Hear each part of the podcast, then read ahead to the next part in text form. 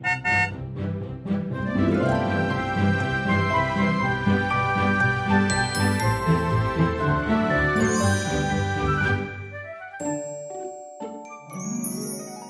迎搭乘 J.K. 的身心灵游园车，Life is fantastic。我是 Kevin，我是 Jerome，我是 Noel。大家好啊！听到 Noel 的声音就知道我们这一次再来跟大家聊一下关于一些身心灵的体悟。然后这一次我们就会聊一个体悟，关于你如何去挑选适合自己的疗愈师跟身心灵的老师。因为我跟 Jerome 跟 Noel 大家都有在提供这一些的服务，也同时也接受过这样的一些服务，或者是上过这一些的课程，所以我们觉得在这个过程里面啊，大家一定经历过，就是不知道如何去挑选。然后在这个过程里面，其实本身已经有可能很多的混乱，或者是很多的困惑。所以，如果我们可以给一下不同的意见跟想法的话，可能也刚好可以适合你现在这个状态的自己。对啊，这个其实就是我们就是一个分享啦，就是一个经验的分享，也不是说一定要照我们的这个方式去挑选对你而言正确的疗愈师跟身心老师。因为其实如果回到人类图的观点的话，其实很简单啊，你就是跟随你的内在权威跟策略，或者说你对哪一个老师讲的东西你很有回应，嗯，那或者是你直觉觉得嗯这个老师我蛮喜欢的，那其实那就是你做决定的方式了。对，但是通常如果你要找一个老师或者是找一个疗愈师的话，你可能还没有去学到如何去用你自己的内在权威跟策略，所以这个当下里面这一些困惑的部分呢，你还是需要一些整理跟梳理的方法，去找出一个适合你自己的模式。所以我觉得在这个当下就可以参考一下我们接下来要说的一些观点跟想法了。对啊，那像卢旺，你开始在走身心灵这条路的时候啊，嗯、你去找一些疗愈师或身心灵老师，因为你也学过很多不同的身心灵的工具嘛。对，你那个时候是怎么样去找，怎么挑选的？啊、呃，首先我会就是先去从可能网络上的文章跟他在 YouTube 上的分享，去了解一下这个老师的，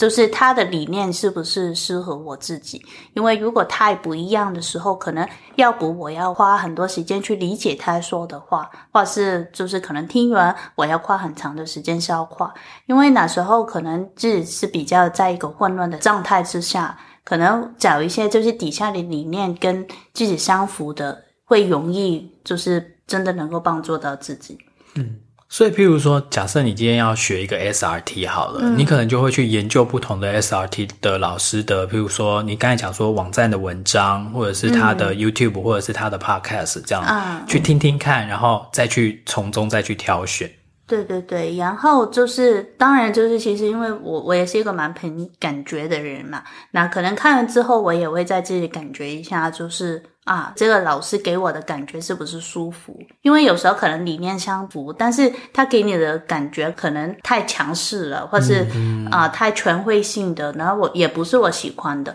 那所以就会这样子去看。那主任你呢？你自己在这个之前挑选一些服务或者是一些老师的过程里面，你自己是如何去挑选的？其实我那个时候没有很强的挑选的意识，但是我觉得通常就是透过朋友的推荐，嗯，然后朋友推荐，像其实我印象中，我最早接触一个通灵老师啊，是一个朋友推荐，他就讲说，诶，这个老师他可以告诉你说你适合吃什么东西，其实就是比较养生的啦，嗯，然后哪些东西你要忌口的，对，然后我记得我那个时候还特别跑跑跑，他还住在快要到红树林那边哦，很远，然后去那个地方，然后他就开始一题一题的问他的指导灵或高龄，然后到最后就会告诉我说：“哦，你要呃适合吃什么东西，然后要忌口什么东西。”但是那些我后来都忘了，因为其实我体验完之后，我也没有真的照那个老师讲的那样子去吃。对，但是他只有讲的一点，我有记下来，就是因为那个时候我刚走入这个身心灵的这个旅程嘛。然后通常一开始的时候，大家都会去买一些什么水晶啊、矿石啊那些做佩戴，去提升你的能量或调整你的能量。那我记得我那个时候有问那个疗愈师说：“诶，那以我的状况的话，我适合戴什么样的水晶？”然后他就跟我说：“什么都不用戴啊，你自己每个人自己就是一颗最大的水晶啊。”嗯，所以我就觉得，诶，这句话。其实一直让我印象很深刻，就是说，其实你是要靠你自己的振动频率的提升，而不是说哦，我要另外一个什么东西来帮助我。当然，那个是一个过渡的阶段，但是最终你还是必须要是要回到你自己身上。所以，这个老师跟你说完这一句话的时候，你最后有还在找他去做？没有，嗯，我只有去一次而已。嗯，但是就让你那个印象很深刻。对对对。嗯，因为我在我自己的这个经历里面呢，我当时我记得我是从第一期听到人类图的过程里面，其实刚好我上一次不是有说关于这个土星回归的时候，我刚好在借助人类图这个工具嘛，但是我还没有说完这个故事里面有一个面向是，当时我其实有另外一个可能性，我会有一点走进这个面向的，这个是一个激励课程哦，台湾也好像很多的，很多哎、欸，当时其实我已经给了钱报了名的，哎，那不便宜哎，对，那激励课程都很贵，这个也是呢，我要介绍我的。跟人类图一样，然后当时那个人他就是不停说服我，因为好像我就尝试一下做那一些 SS bars，就是那一些精油的按摩嘛。那调频，调频。然后他在调频的过程，因为我在躺在那那边，然后他就不停的跟我碎碎念说啊，其实这个很适合你什么什么什么的。然后当时我是一个很经不起说服的人，所以我就。给钱，然后我给完钱之后，然后但是我觉得好像一点感觉好像不情愿的感觉，嗯，所以我过了大概两个星期之后啊，我就跟这个人说我想退钱，因为他说过可以，然后当然还是讨论了很久，他也说服了我很久，但是我说我比较想学人类图。所以我就退了这个钱，然后在这个过程里面，我就找过人类图的人去做解读，然后也过了一年之后，突然看到 Mary Ann 的时候，我就觉得啊，我要上他的课，然后我就去真的上人类图的第一个课。在我的经历里面，我觉得我有一点像 Noelle 那一种，就是我比较相信那个感觉，嗯，我看到你，我就觉得好像是你。当然，这个感觉我们还没有到我们之后说的什么见骨回音啊这一些东西，我们当时也不知道嘛。但是反正就是，反正我已经。在一个困惑的时间呢，那也不差一次的尝试吧，尝试看看。如果你看到那个感觉是比较顺畅的感觉的话，先试试看。我觉得有时候就是看一下，也不会让你真的去受伤太多，或者是错过太多。这个是我当时的一个想法。嗯，那。那个时候是因为我们都还刚开始接触身心灵嘛，但是走到现在之后，也过了好几年，这样过去了之后，以现在我们的状态啊，我们如果给一些刚开始走上这条路的听众朋友一点建议的话，嗯、小小的分享跟建议的话，你们认为怎样特质的人可能才是一个比较正确，或者是一个比较适合的一个身心灵老师或者是疗愈师？嗯，因为在我的眼中看起来是每一个疗愈师跟老师，他会有他自己的专长，所以其实预期说好不好，倒不如说是适不适合你自己，这样子才重要。嗯、因为频率不一样的，你听了之后也会觉得不舒服。但是如何可以找到适合自己的，当然就是好，好像 Kevin 所说的，可能你要尝试看看。但是在尝试的过程之前，其实你可以做的是做好自己的功课跟准备。嗯、比方说，你可以先看一下这个老师的跳文，他说的东西是不是有打中你的心呢？嗯、他说的东西是不是你都认同呢？因为要不然，如果只是朋友说好，然后你去去了之后，但是才发现这是在哪个过程当中才发现他根本是不适合自己的那。钱又浪费掉了，时间也浪费掉了，所以就是先做好自己的功课。还有就是，呃，我有发现，通常去找一个咨商师的朋友，他们都是处于一个混乱的时候嘛。那但是在混乱的时候，你还是可以就是尝试整理一下你混乱的是什么，因为当你大概知道有一个主题，你去找一个疗愈师，然后你才能够就是比较。针对那个主题做出一些疗愈，要不然其实那过程就好像问牌卡一样。如果你问牌卡一个比较广泛的问题，你得到的可能比会是比较广泛的一个答案这样子。我想问一下，你刚才有说，就是大概有一个方向嘛？但是一方面，另外有说，疗愈师很多时候他的工作就是帮你去理清一些问题，所以在找他理清问题，跟自己去已经大概想到我想知道的问题是什么，在两个东西的平衡之中，其实你怎么去看这个事情呢？嗯，通常是两个极端，一个就是你发现自己生活好多问题，你要找疗愈师帮你一一处理；嗯、一个是。你知道有问题，但是完全说不出是什么问题。那这两个面向其实都是因为你在哪个过程或者生活当中，其实可能太 focus 在你的问题当中，也看不到其实自己真正的感受。那可能你在去找疗愈师之前，就是先找一个安静的地方坐下来，去问一下自己，其实你想知道的是什么？因为你去找一个疗愈师，一定是你有一些东西想知道跟弄清楚。那当你大概感觉一下，你想知道的是什么？比方说，你可能经历过你一大堆问题，你发现全都是关于工作的，然后你知道啊，大概可能我处理好工作的问题，我的人生会比较好。比较舒服的时候，那可能你去找疗愈师的过程当中，你就可以从这个方向去找。这样子，嗯，而且我觉得刚才啊，诺威说到的这个部分呢、啊，就是疗愈师帮你去理清一些问题的时候啊，他其实很多时候是帮你去区分一些什么问题是你真正核心的问题，有什么不是的。嗯、但是有一种疗愈师，他的能力可能是帮你去挖出问题。其实挖出问题是一件很好的事情，因为有些时候你可能看到的是表面。举例说，我在婚姻里面不开心，但是婚姻里面不开心的是什么？这个就是要挖出来。但是我觉得有一个是刚才主任问到的，什么是好的疗疗愈师，我觉得有一个是很重要的，就是他有能力帮你挖问题，但是你也要确保他有能力可以帮你收拾好。因为有时候如果他不停挖你的问题出来，但是他没有帮你收拾好的话，就像有一个人帮你去收拾你的家，他只是把你所有的垃圾拿出来，但是他根本没有办法可以把你整理好的话，其实可能你的人生会更混乱，然后会更困惑。所以我觉得这个是很重要。但是这个如何可以看见呢？就好像刚才 Noel 说，你看他的贴文啊、Podcast 啊、文章啊，什么样的这一些表达里面，他的理念是什么样，你大概也可以抓到某一些端倪了。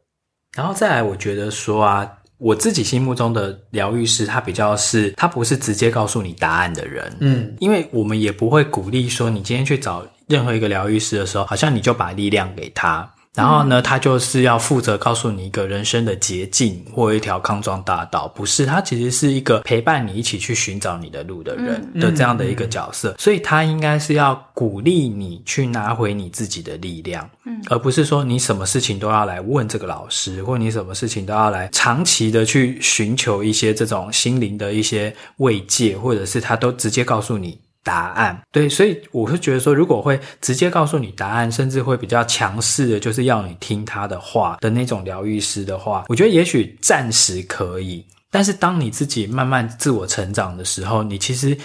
照理来说，你是不会一直待在这样的一个老师或这个疗愈师身边的。嗯，然后我还有一个我觉得是好的疗愈师跟老师的条件，这个是我自己觉得是很重要的，是因为身心灵跟其他的学问不同。如果你学可能我不知道一个语言也好，或者是一个学派也好，很多时候只是只要这个人可以传递到一个好的概念给你，其实就 OK 了。但是身心灵的东西是要用在生活里面，因为它是会让你的生活得到改变的。所以如果这个人最好，我觉得他的状态是知行合一，所以他说出来的话，他真的会做。为什么这个这么重要？就是因为如果他说出来的话，他自己没有办法做到，或者是他甚至连尝试都没有尝试过用过的话。那代表这个事情真的可以用吗？他说出来的话只是一个童话故事，那这个对你来说真的值得相信吗？这个我会有一个很大的问号。所以通常我如果真的要去上这个人的课的时候，或者是找这个人服务的时候，我一定会去看一下这个人是不是真的有好好的把他说出来的话用在他的生活里面，然后有什么样的改变。这个也是其中一个原因，为什么我一开始这么对 Mary-Ann 有兴趣，因为他就好像是一个完全的。活出人类图的一个典范吧。然后我从他的身上不单只去学到一些东西，同时也去感受到，哦，原来活出人类图是这样的一个样子。因为我们反正说身心灵也好，人类图也好，其实最后沟通的不单只是一个知识，而是一个能量的呈现。嗯，尤其是你说要长期学某一门某一派的话，嗯，其实你的那个老师他自己的身教怎么样？他如果只是很会教书，或者是他只会告诉你说，哦，这个东西的知识就是 A B C D E 这种东西，那他。就跟坊间你研究任何一门学问的那种教授其实是一样的了。可是其实，也许我们对身心灵老师的期待是更多一层的。对对，而且现在资讯这么方便啊，你买书本或者是听 podcast，资讯其实是很容易找的。重点是这个人给你一个什么样的观点，他对你。有什么样的启发？我觉得这个比知识更重要，因为其实真的不难找，在这个资讯时代里面。因为毕竟我跟 Kevin，我们其实是没有通灵的能力。嗯、但是像比如说以 Noel 的话，他一定可以感受到说那个人他的能量震动，嗯，或者是那个人他的频率到底是不是跟他讲的那个东西是一是一致的。嗯，对啊，因为其实你在亲近一个疗愈师或亲近一个呃身体心理老师的时候，其实他对你的影响，有的时候不只是知识上。或者是知识层面，对对，它的能量会影响你。所以为什么就是我们特别要录这一集，就是因为你在找一个身心灵老师的同时，其实你是打开自己的能量场，让他进来。所以如果你挑选的不是一个适合自己的人的时候，你往后你要花更多的时间去把自己调整好，这样子。嗯而且我觉得，当然，身心灵的老师他们，我们刚才有说一些比较，我觉得重要，就是专业性里面的重点是什么。但是你可以幻想一下，有时候就是好像你交一个朋友，你交一个朋友，你单纯会觉得这个人。你看到他，你就知道这个人适不适合吗？然后，如果你跟他相处过了之后，你会觉得啊，我好像觉得这个人可以更靠近一点，可以信任。只是交朋友跟找一个老师跟疗愈师，我觉得有一些面向是相近的。你不会因为听说另外一个人说哦，这个人很好，所以你就跟他做朋友吗？不会吗？交朋友是一个很个人的事，所以你找一个对的疗愈师跟老师，其实也是一个很个人的事情。不是因为你朋友说就代表这个事情一定是好，因为你朋友。跟你则是不同嘛，也不代表是某一些派别也好，或者是年资就代表一切，因为这一些当然是很好的参考，但是它不是绝对的参考。重点还是回到对你来说，谁让你可以有一个觉得好像 Noel 早一点说的，有一个好像打动了我的感觉。嗯，我觉得。挑选什么样类型的工具也好，找谁作为你的疗愈师跟老师也好，也是用这个的心态，我觉得就可以让你去省略了很多困惑。对，像我们如果简单来讲的话，就是其实在呃选一个身心灵老师或疗愈师的过程，我们把它分成挑选的前期、中期跟后期的这个架构的话，我们刚才其实以上讲的很多都是比较。呃，聚焦在前期，譬如说你要去找他，诶，我觉得他好像不错，但是在去之前，我可能要先做一些准备动作，譬如说先看一看他的文字啊，感受一下他的能量啦，然后跟你合不合啦，就是他给你的感觉怎么样啦，然后包含我们刚才讲的什么知行合一啊，那些他有没有鼓励他的呃学生都拿回他的力量？OK，这是你去之前，好，那你去了。开始之后，就是所谓的这个中期中间的这段期间的时候，嗯、你还有几个也许也要注意的事情哦。比方说，其实你你要知道的是，你去见一个疗愈师或是老师，你是有权利去问问题。你遇到不明白或是怀疑的地方，其实你要问，因为你不问的时候，你得不到你需要的答案。而且就是在问答的过程当中，其实不止你能学习，老师也能学习。嗯、所以其实。我常常说，一个疗愈是一个共同创作的过程。那不只是疗愈是在做事情，还是还有就是你你的打开跟幸运，也是让哪件事情能够。运行这样子，嗯嗯嗯，还有就是，如果你感觉不对，就是在过程当中你很不舒服，因为有些人会说啊，你不舒服是因为我把你的东西都挖出来，你一定会不舒服。对，把你不想面对的东西挖出来会不舒服。但是如果哪个不舒服是你当下承受不了的时候，你要知道你有权利随时的离开，因为你当下性承受不了的时候，那代表是那不是一个适合的时间，在这个当下。透过这个人把他的东西拿出来，这样子，当然会就是面对自己黑暗的方面，或是一些过去的创伤会有不舒服。但是我比较相信的是，宇宙有它自己的时间，那在对的时间去处理的时候，会更省力。就是当然还是会有一点点不舒服，但是还不至于让你觉得世界都变黑暗呐、不能够活下去啊，这样子。所以在过程当中，如果你有这样子的感觉的时候，你记得你可以随时的离开。然后还有就是注意安全，因为哪个疗愈师都是一个陌生人嘛。其实坦白说，那、嗯、你跟一个陌生人在同一个空间，可能你真的要去看一下。就是比方说，你去之前，你可能要告诉你的朋友啊，或者是你到了哪个空间之后，你要观察一下这样子。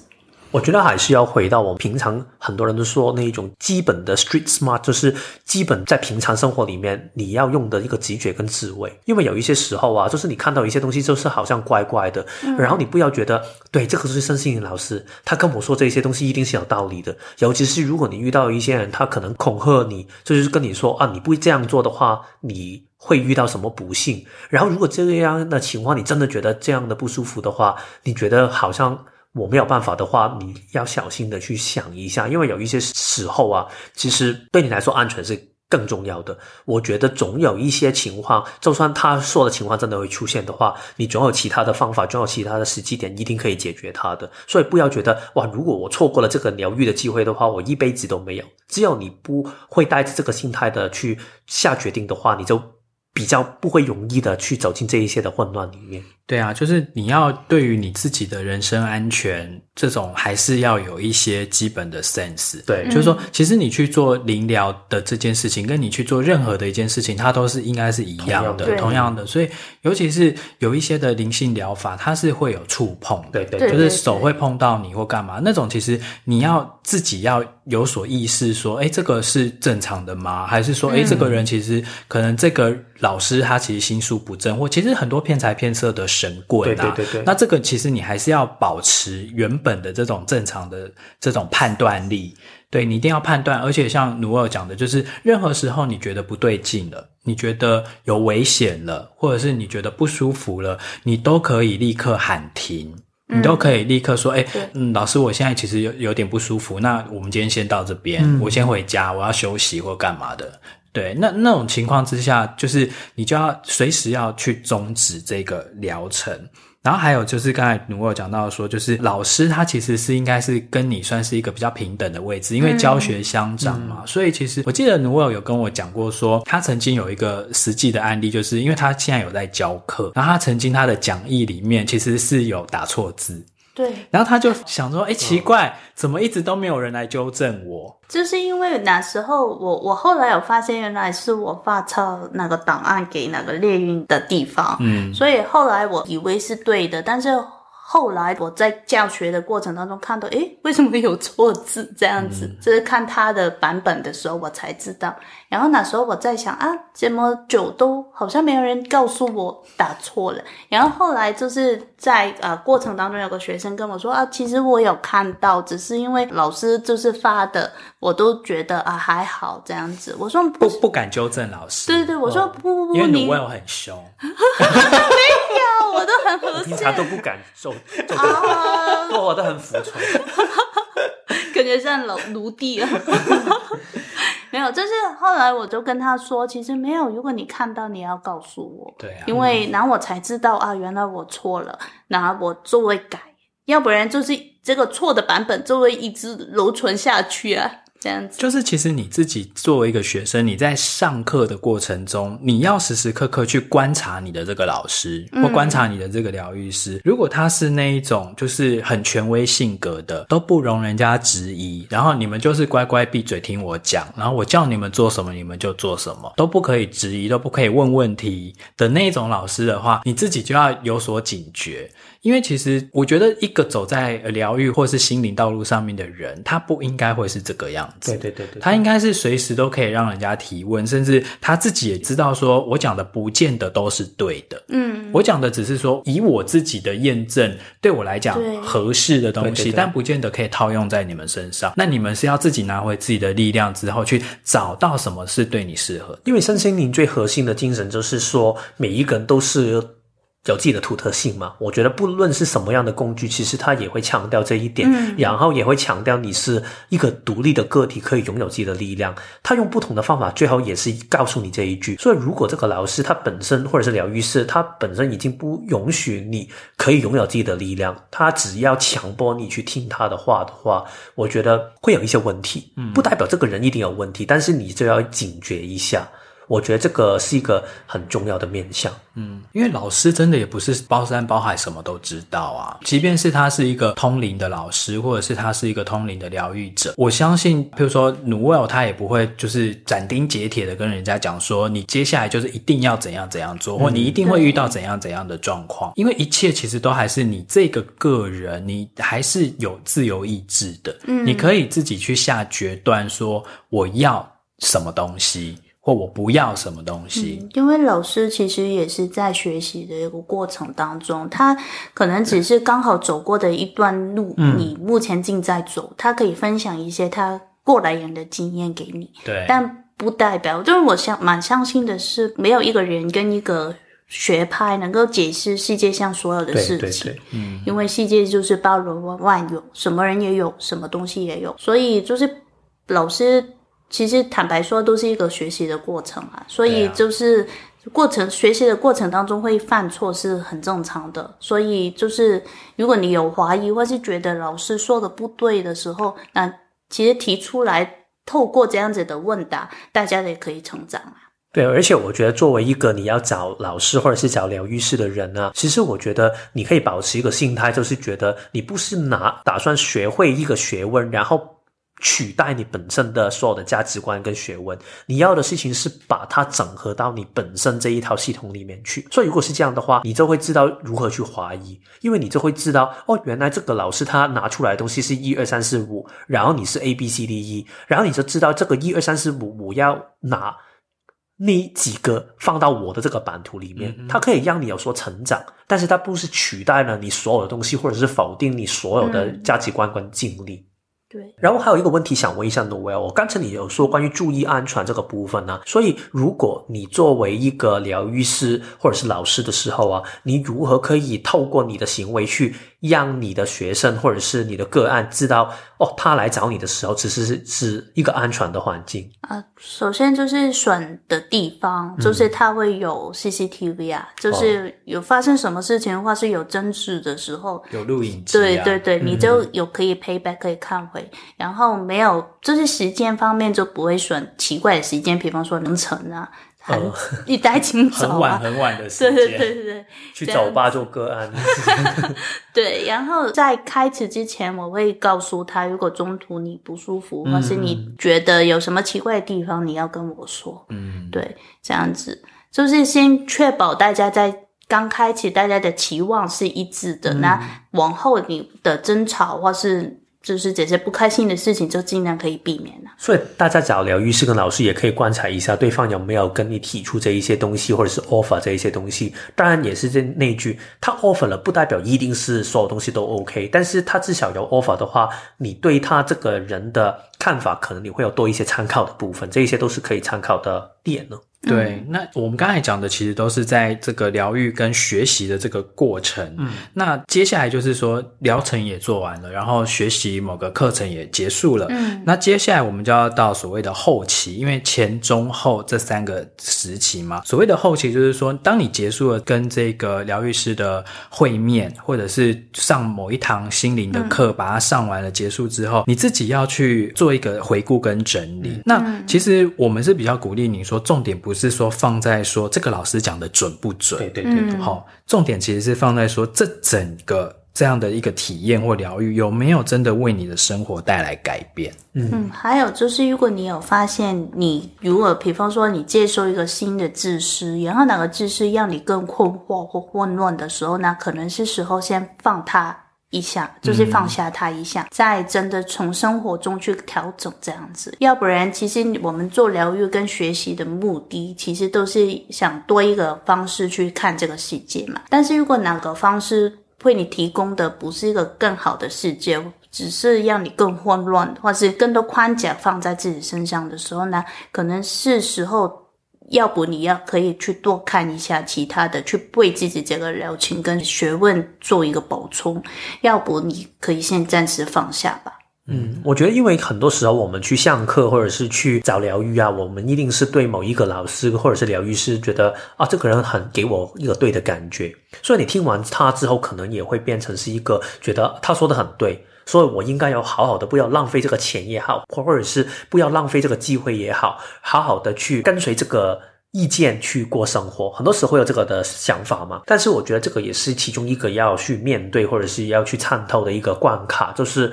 它你听到的东西其实只是一种参考跟方向，嗯，它并不是一个定律，就是你一定要这样去做。好像刚才都要说，就是可以保持一个弹性。有一些时候，如果你觉得这个事情好像对我来说，说得很对，但是好像对我来说，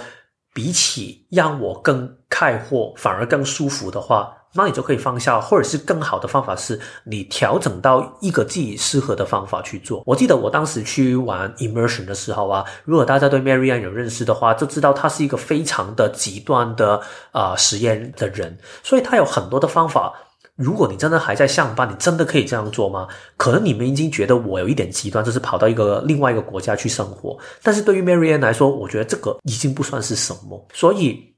我觉得啊，其实每一个人你都需要用一个自己的版本去探索你。听到的这一个智慧跟学问，每一个人他都有不同的程度，有一些可能更轻微一点，有一些可能更极端一点，所以找到你自己适合的平衡就 OK。但是我觉得一开始一定会有一种非常热情的投入，你对每一个你学到的东西一定会有这个阶段，但是在这个热情慢慢开始到了顶了之后啊，就要慢慢去开始感受看看，对你来说什么才是一个舒服的感觉，有一点像细水长流的一个一个状态。对，我是觉得说，任何的身心灵课程，或者是任何的疗愈师啊，其实真正上完了这个课，然后你落实到生活里面的时候，它其实是会让你的心情越来越自在，嗯、越来越轻松，然后跟自己之间的那种冲突或者是批判，其实是越和解的。你其实是整个人应该是会比较放松的状态，嗯、所以如果你今天上了一个课之后，它反而变成你看谁都不顺眼，然后处处树敌，就觉得说，哎，这样做也不行，不合乎我们教育的那个东西，然后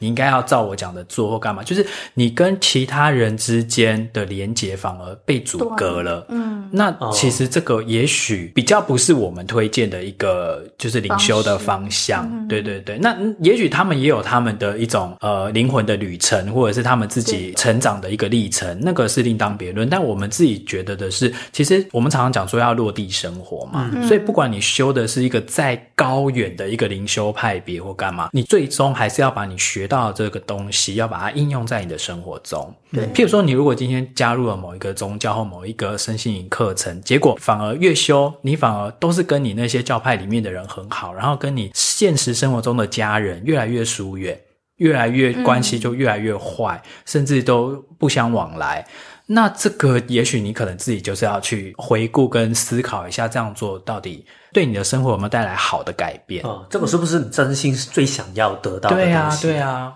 但是当然呢，我觉得改变这个事情，我们当然是学生心灵或者是找疗愈是最想得到的东西。但是大家也可以有一个认知，就是其实改变也不是。一下子一定会来，它是一个阶段的，所以你一定要投放时间，你要去好好的实验、去体验过后，这个改变才会慢慢出现。然后这个改变，好像刚才 j o r m 说，我们想要的是一个比较开阔跟舒服的境界，但是当然。身心灵的旅程，它一定是会有一些 bump，它一定会有一些时间，好像之前说的，你会走进一个灵魂的暗夜啊，或者是你会觉得光明跟黑暗，这个会走来走去，其实这个是很正常的事情。所以我觉得，就是一方面你要保持一种的弹性去接受这个。